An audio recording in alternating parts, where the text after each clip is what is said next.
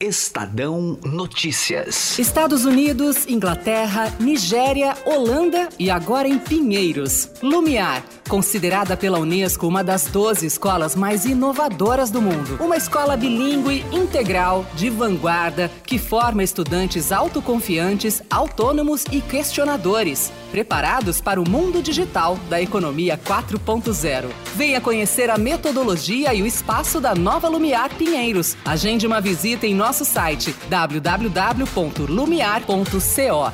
Estadão Notícias.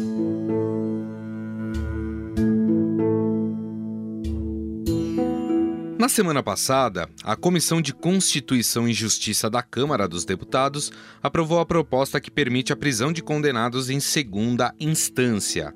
Agora, os presidentes Rodrigo Maia e Davi Alcolumbre articulam um acordo para unificar as propostas que correm nas casas legislativas. Na Câmara, a PEC modifica os artigos 102 e 105 da Constituição Federal e acaba com os recursos extraordinário apresentado ao STF e ao especial apresentado ao STJ, ou seja, será considerado trânsito em julgado já na segunda instância. Após essa aprovação, o ministro da Justiça e Cidadania, Sérgio Moro, comemorou. Todas as alternativas estão na, na mesa. Ah, nós temos que pensar em todas as possibilidades: PEC, projeto de lei, ou seja, ah, vamos manter as mentes abertas. No Senado, a proposta é diferente e pretende mexer em três artigos do Código de Processo Penal para estabelecer que o Tribunal de Segunda Instância determine a execução provisória da pena.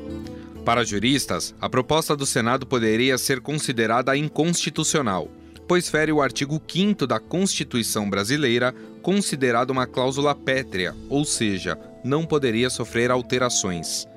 A presidente da CCJ na casa, Simone Tebet, discorda e diz que a orientação de uma mudança no CPP partiu do presidente do STF, Dias Toffoli. Aquele que deu o voto de Minerva, que estava 5 a 5, é o presidente do STF, é, e que deu contrário à prisão de segunda instância, disse claramente no seu voto, e depois em coletiva à imprensa nacional, que sim, o Congresso Nacional pode legislar. Porque o que eles fizeram não é discutir o artigo 5 mas a constitucionalidade de uma lei que nós fizemos. O que ele disse claramente, olha, se a lei foi feita pelo Congresso, nós discutimos essa lei, essa lei pode ser alterada pelo, pelo Congresso.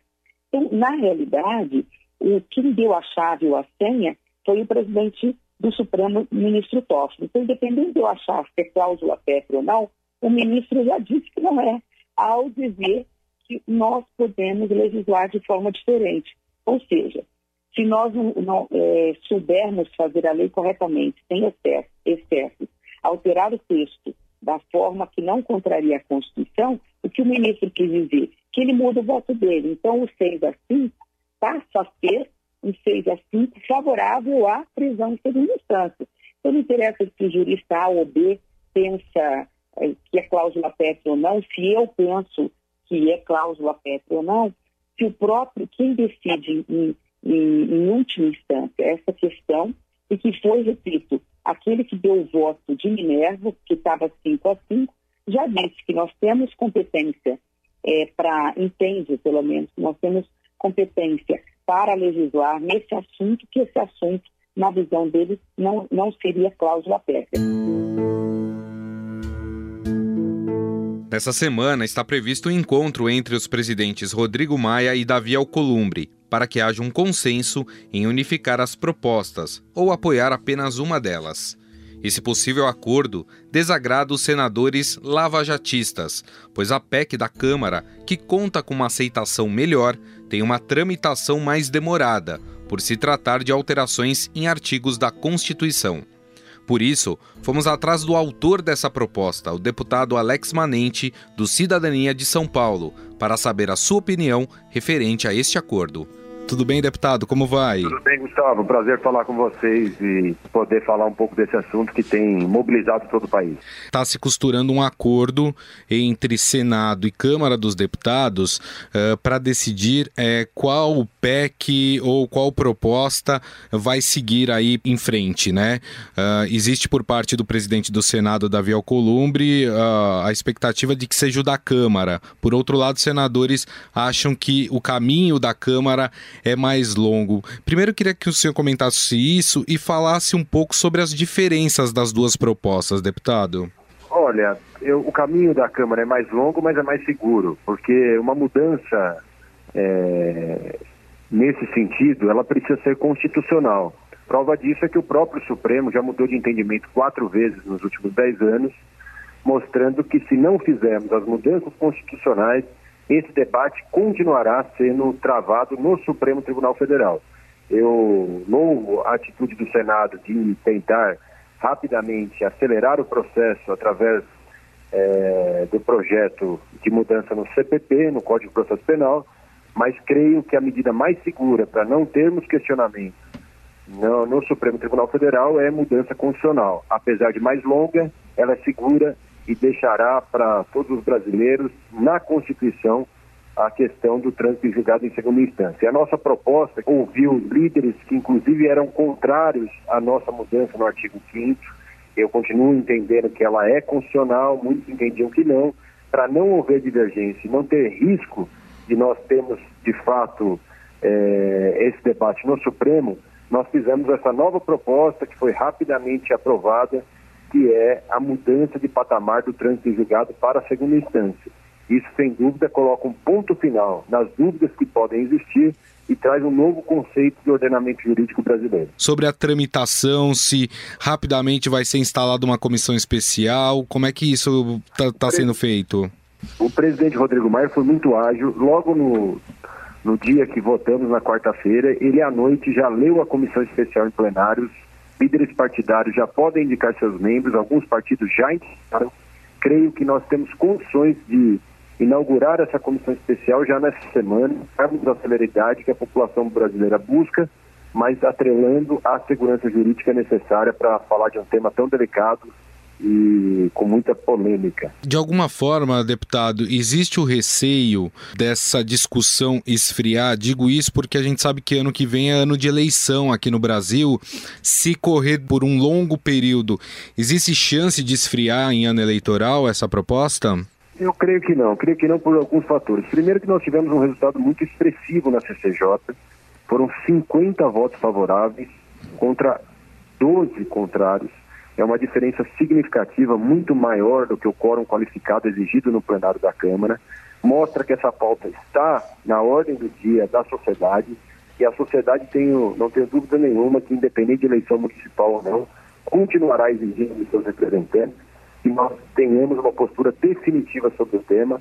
O Congresso precisa cumprir o seu papel e tenho certeza que não se poupará é, nenhum esforço para isso. E qual é o clima dentro do Congresso? Como o senhor disse, na CCJ teve uma votação expressiva né, para aprovação, uh, mas como um todo, o clima entre os deputados é para se aprovar, se for para plenário, essa proposta, deputado? Eu estou muito seguro disso, Gustavo. Creio que nós teremos a ampla maioria, com quórum qualificado, muito parecido com o que foi a Previdência, para poder avançarmos esse tema na Câmara e passarmos ao Senado essa responsabilidade de votar rapidamente e promulgar essa emenda constitucional, tornando a prisão em segunda instância algo constitucional no Brasil. Nós conversamos com o deputado federal Alex Manente, ele que é do Cidadania de São Paulo e também autor dessa PEC que trata sobre prisão após condenação em segunda instância. Deputado, gostaria mais uma vez de agradecer a atenção. Muito obrigado. Eu que agradeço, Gustavo, sempre as ordens aí de vocês. Mas afinal, essas propostas que tramitam no Congresso são constitucionais? Qual delas teria mais facilidade em prosperar? Converso agora com o professor de Direito da FAAP, Luiz Fernando Amaral. Tudo bem, professor? Como vai? Tudo bom, Gustavo? Sempre um prazer. As propostas elas têm algumas diferenças. A da Câmara está um pouquinho mais avançada porque já passou pela CCJ, a do Senado ainda não. É, a da Câmara é, altera artigos da Constituição, se eu não me engano, 102 e 105, e o, da, o do Senado altera o Código de Processo Penal. É, dessas duas propostas, alguma delas pode vingar ou as duas podem ser consideradas inconstitucionais? Até pelo entendimento do Supremo, né, no, no último julgamento, é, me parece que a, a, proposta da Câmara hoje ela é mais viável. Isto não quer dizer que ela não possa ser discutida sob a perspectiva constitucional. Por que, que eu digo isso? É evidente que a CCJ faz um juízo interno né, no, no parlamento da constitucionalidade. Isso não impede, no entanto, que o Supremo quando da promulgação dessa emenda, venha sem Estado uma vez mais para se manifestar. Essa alteração, é bom lembrar, que muda o regime para os recursos especial e extraordinário, ela é uma alteração que o ex-ministro César Peluso, do Supremo, chegou a uh, encampar uh, em 2011, salvo engano. E para que, que ele fez isso? Justamente para tentar racionalizar uh, o sistema de recursos uh, no Brasil. Qual é a crítica que pode ser feita?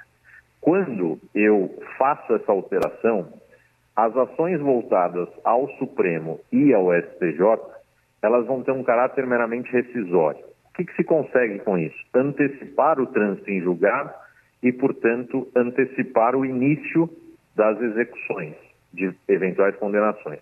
O ponto importante de ordem prática é que esta alteração ela vai alterar, não apenas, ela vai modificar não apenas o Código de Processo Penal, isto os processos penais e, portanto, é, satisfazendo esse anseio da prisão em segunda instância, mas altera também o processo civil. E isso pode trazer uma série de repercussões. Por exemplo, ações de natureza tributária, fiscal em que, a partir da segunda instância, estaria consolidado o valor devido, por exemplo, pelo Estado aos contribuintes. Isso, é, uma vez alterado esse regime, isso pode trazer algumas consequências, inclusive da perspectiva orçamentária. Né? Então, é algo que precisa ser muito bem avaliado. Fora isso, da perspectiva de questionamento constitucional, pode-se entender que há aí um retrocesso em matéria de ampla defesa, ou no acesso à justiça. É, me parece que a proposta em si ela é muito menos problemática da perspectiva jurídica do que aquela que se tinha na alteração do inciso 57. Aí sim, me parece inegável é, a alteração de cláusula pétrea, o que, como nós sabemos, não pode ser feito sequer por emenda constitucional. Essa proposta da Câmara, ela acaba, extingue, né, esses recursos extraordinários no STF, no, no, no, no, STJ. Como é que isso funciona? Quer dizer que as pessoas não vão poder mais recorrer a essas instâncias, é, professor? Pois é, o que, que nós temos hoje? Nós temos o STJ, basicamente, para controle da jurisprudência e de eventual infringência à legislação federal, e nós temos o STF, também para controle da jurisprudência do próprio STF, mas especialmente em matéria de constitucionalidade. Quando, é, do, do, jeito que está o sistema, necessariamente de uma decisão de segunda instância, uma vez envolvida a matéria é, infraconstitucional, eu tenho a possibilidade de levar esse tema, preenchidos alguns requisitos, via recurso especial ao STJ. E, do mesmo modo, inclusive no mesmo instante, se houver infração ou infringência do dispositivo constitucional, levam em recurso extraordinário para apreciação do Supremo Tribunal Federal. Essa PEC pretende acabar com essa possibilidade. O que, que ela fará? No instante em que a matéria for apreciada pela segunda instância, nós teremos o trânsito em julgado. E as partes só poderão entrar no STJ ou no STF com ações de caráter rescisório. O que, que é isso? Elas vão acabar por rescindir ou revisar aquele posicionamento que já havia transitado em julgado. Isto também, de uma maneira generalizada, pode gerar alguma insegurança jurídica. Por isso que, inclusive, me parece que o parlamento, especialmente a Câmara, na comissão especial para apreciação dessa PEC, precisa convocar operadores do direito das mais diversas áreas, para que se tenha uma noção de como isso vai repercutir em todo o sistema. É importante lembrar, Gustavo, que nós temos aí um Código de Processo Civil de 2015, que é um código bastante recente e que trouxe algumas transformações na lógica recursal. E que essa PEC já altera novamente. Então, nós teríamos aí, num prazo de quatro anos, uma nova alteração. Isso pressupondo a, o início da, da atividade legislativa em relação a esse, essa PEC específica. Passando uma ou outra sendo aprovada ou do Senado ou da Câmara, o STF vai precisar revisitar o tema? Veja só, sempre que existe uma nova norma, né, essa norma pode passar por um juízo concentrado de funcionalidade. O que, que seria isso? Juízo abstrato. Né?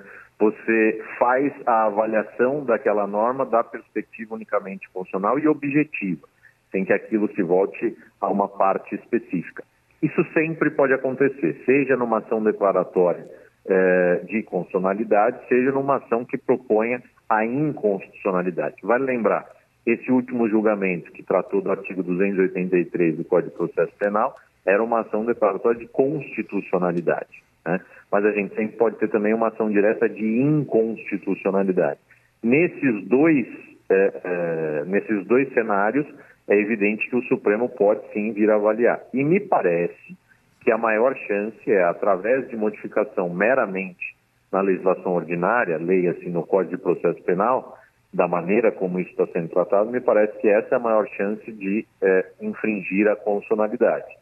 Bom, nós conversamos com o professor de Direito da FAAP, Luiz Fernando Amaral, sobre essas propostas que tramitam no Congresso Nacional sobre a alteração eh, de um novo entendimento de que a prisão após condenação em segunda instância seria possível. Professor, mais uma vez, muito obrigado, viu, pela atenção. Um grande abraço. Eu que agradeço. Um abraço. Neste domingo, o Estadão inaugurou o placar que contabiliza os votos de parlamentares, tanto na Câmara como no Senado, favoráveis ou não, às propostas de prisão após segunda instância. Quem conta pra gente os bastidores dessa apuração é a repórter de política do Estadão, Adriana Ferraz. Tudo bem, Adriana? Olá, tudo bem? Como é que foi esse processo para formar esse primeiro placar? Teve que ligar um por um, mandar e-mail, conversar com lideranças? Olha, não foi fácil, viu? A gente lá brinca, quando a gente tem ideia de fazer um placar, é uma alegria quando termina, né? Mas o processo é um processo longo e super trabalhoso. É, são, você imagina, são 81 senadores e 513 deputados se a gente quer fazer a pergunta, a gente tem que ligar para cada um deles. Então, é, o nosso processo começou mandando um e-mail, um e-mail institucional mesmo, que qualquer pessoa encontra no site do Senado e no site da Câmara, mas nem sempre esse e-mail é checado, né? A gente sabe disso, às vezes você manda e-mail, ele fica lá, a caixa postal tá cheia e você não tem resposta. Então, foi um, percentual mínimo de respostas que a gente obteve com é, esse e-mail institucional. Então, para não dar erro, além de mandar o e-mail, a gente liga, aí liga uma vez, pergunta se o assessor tá, o assessor não tá, o deputado não tá, aí pede o celular do assessor, ou tenta ligar no celular do deputado direto. Então, às vezes, é, quando dá sorte, você faz uma ligação e consegue. Sim. Mas geralmente, na média, acho que são pelo menos três ligações para cada parlamentar para conseguir uma resposta quando a gente consegue a resposta. Porque na possibilidade ali do placar havia a favor, contra ou não respondeu. Uhum. E a gente colocou também quando a gente não conseguiu falar realmente com ninguém, não tinha assessor, não tinha secretário, não tinha ninguém para atender a gente, aí a gente colocou não encontrado. Mas foi um percentual pequeno, ainda bem, foi um trabalho é, feito por mais de 10 pessoas, uma equipe aí que a gente reuniu na editoria de política, e a gente ficou a semana inteira ligando e a gente conseguiu, acho que, um índice de respostas muito alto.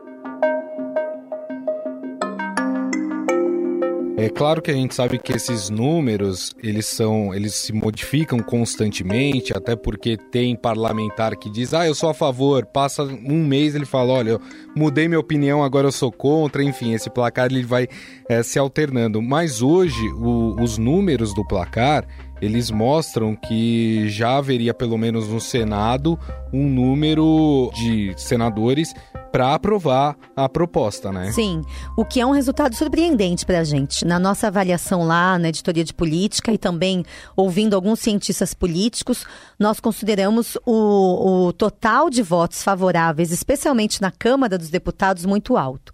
Só para a gente explicar aqui, a gente levou em consideração um quórum elevado. O que, que, é isso? É um tipo de projeto, que é uma PEC, que é uma proposta de emenda à Constituição, que exige três quintos dos votos. Então, é um quórum qualificado, que a gente chama. Isso quer dizer, na Câmara, 308 votos dos 513 e no Senado, 49 dos 81 a gente não especificou que PEC seria essa, né? A gente apresentou a possibilidade. Você é a favor, contra a segunda instância, votaria numa proposta que permitisse isso? Essa era a pergunta. Então a gente não especificou se é uma PEC, se é um PL, mas a gente resolveu fazer a conta levando em consideração a PEC, porque aí a nossa chance de errar é menor, já que a PEC tem esse quórum mais qualificado. Então, a surpresa desses cientistas políticos e a nossa mesmo no dia a dia é que no Senado o placar já mostra que hoje seria aprovado, se é que esses senadores estão dizendo a verdade, claro. né?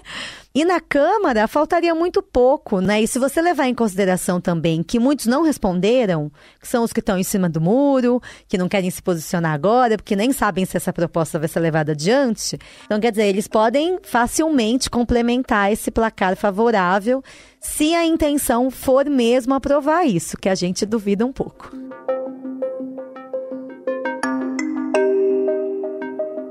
Agora, eu vi que vocês também falaram diretamente com as lideranças de bancada, né? Até porque são eles que orientam as suas bancadas é, nessas votações.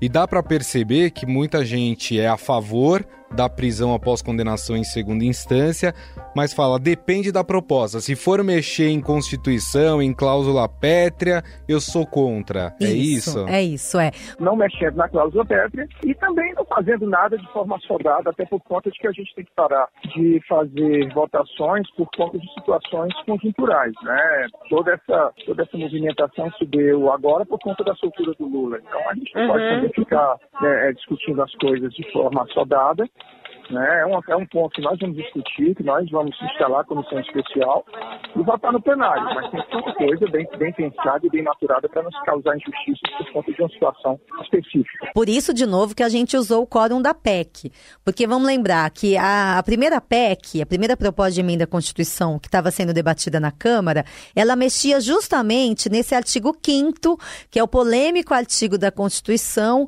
que trata da presunção da inocência. E aí, muita gente estava dizendo, aliás, a classe de juristas, uma boa, uma parcela significativa dos juristas considera que o artigo 5 é cláusula pétrea, não pode ser mexido a não ser por uma nova Assembleia Constituinte. Aí o que aconteceu? O deputado Alex Manente apresentou uma outra alternativa, era ele que tinha apresentado essa PEC do artigo 5 apresentou uma outra PEC que altera, então, outros artigos da Constituição que mexem com a quantidade de recursos que você pode apresentar à justiça. E um projeto de lei, então, que é o que está sendo debatido no Senado, um PL simples, é ainda mais frágil, muita gente diz, porque nem quórum qualificado exige. Então, quer dizer, todas as opções, tem um moleque de opções aí à mesa, né? Tem uma série de projetos, se você for pesquisar no site ali da Câmara e do Senado, além dessas propostas, tem várias outras, uhum. de vários outros partidos tratando do assunto, mas todas muito delicadas. E o ano que vem é um ano eleitoral. Isso. Esse ano isso não vai ser resolvido, né? Foi votado na CCJ da Câmara, mas ainda precisa de uma comissão especial e depois tem que ir para o Senado. É, é exigido que sejam duas votações por casa. Então, quer dizer, é igual a reforma da Previdência, não é nada, não é nada fácil, não é nada curto. E o ano que vem as coisas mudam o interesse. E também acho que tem muita pressão da opinião pública para esses votos tão favoráveis, sabe? Bom, gente, o placar, né, referente a essas propostas da, da segunda instância, da prisão após condenação em segunda instância, já está disponível no nosso portal estadão.com.br. Entre lá, é bem intuitivo, dá para você saber como vota cada deputado, seu deputado, seu senador, enfim, está é, lá disponível para todos vocês. E eu estive aqui com a Adriana Ferraz, repórter de política do Estadão, que esteve à frente aí deste projeto é, e contou um pouco para a gente como é que foi fazer esse placar. Muito obrigado, viu, Adriana? Obrigada. Espero que o pessoal vá lá acessar. Dá para pesquisar também por estado Olha. e dá para pesquisar por partido. Então você vai ver ali quais os partidos que mais apoiam ou não. Muito bem. Obrigado, viu, Adriana? Valeu. Estadão Notícias. Quando começamos a XP há 18 anos, chamavam a gente de garotos. Agora que estamos transformando o jeito que brasileiro investe e que nos tornamos uma das maiores instituições financeiras do país, ninguém mais chama a gente de garotos. Até porque está bem claro que não somos nós que brincamos com o seu dinheiro. Para os que acreditam no impossível, nós somos a XP Investimentos. Acredite, xp.com.br.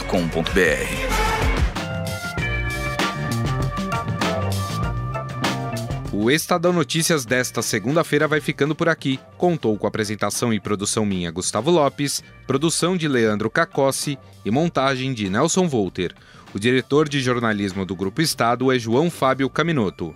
Mande seu comentário e sugestão para o e-mail podcast@estadão.com.